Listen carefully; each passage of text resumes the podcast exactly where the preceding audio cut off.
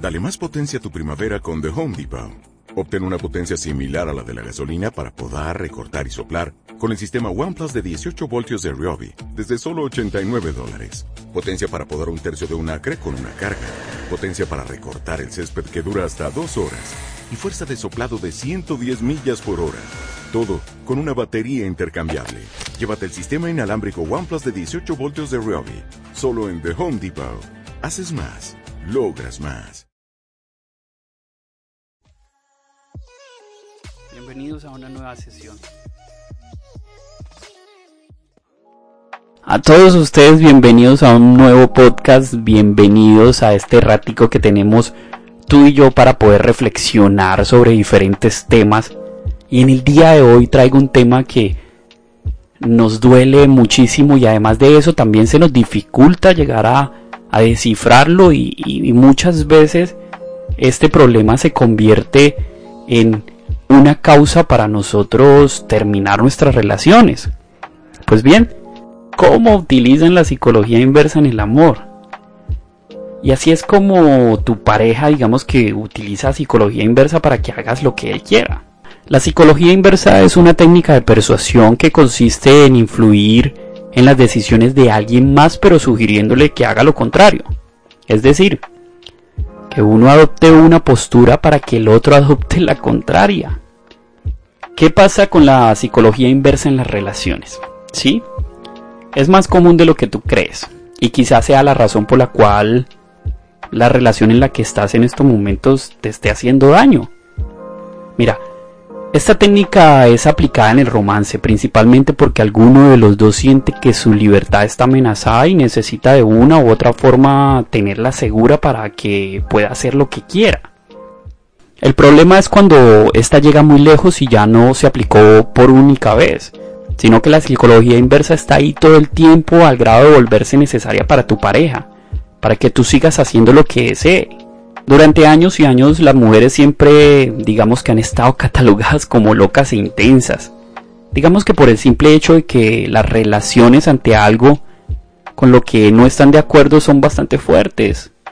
Para que otros, otras personas, en este caso nosotros los hombres, podamos tratar o simplemente porque nos cuesta admitir que ellas puedan llegar a tener la razón. Mira, por ejemplo, tu novio te es infiel y tú descubriste algo en redes sociales que hizo que lo sospecharas. Decidiste reclamarle y él solo dice estás loca, no confías en mí, ¿verdad? Deja de ser tan intensa, etc. Situación digamos que te hace dudar de ti misma, en vez de seguir dudando de él, que es precisamente lo que él busca. La psicología inversa es innata en el ser humano por lo que tu novio sabe que si la utiliza, es posible que aparezca una reacción de forma en la que logre llamar tu atención. Digamos que no importa que sea contraria o no a lo que verdaderamente desea. Voy a decir una frase que puede doler muchísimo, pero primero te vuelve loca y después te culpa por estarlo. Qué fuerte esto, ¿no? Pero es una realidad. Por ejemplo, dejaste de contestarle los mensajes a tu novio o a tu pareja o, con la persona que estás saliendo. Porque sigues molesta. Sin embargo, lo que te dijo te hizo dudar de lo que viste y decides responder para arreglar las cosas. Pero ahora él es quien no te contesta. Lo que provoca que llame tu atención y quieras seguir buscándolo y buscándolo y buscándolo. ¿Qué pasa con tu dignidad? ¿Qué pasa con tu valor? Mira, recuerda que el objetivo de esta técnica es conseguir lo que el otro quiere.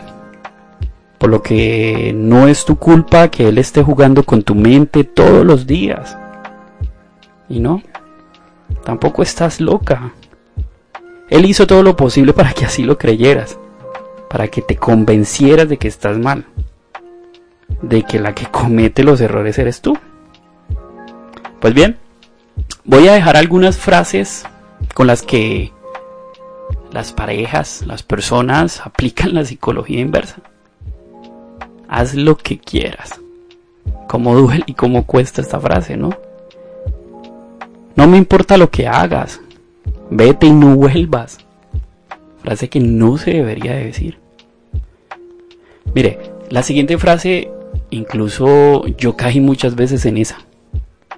Y la repetía y la decía y me sentía culpable por todo lo que había hecho.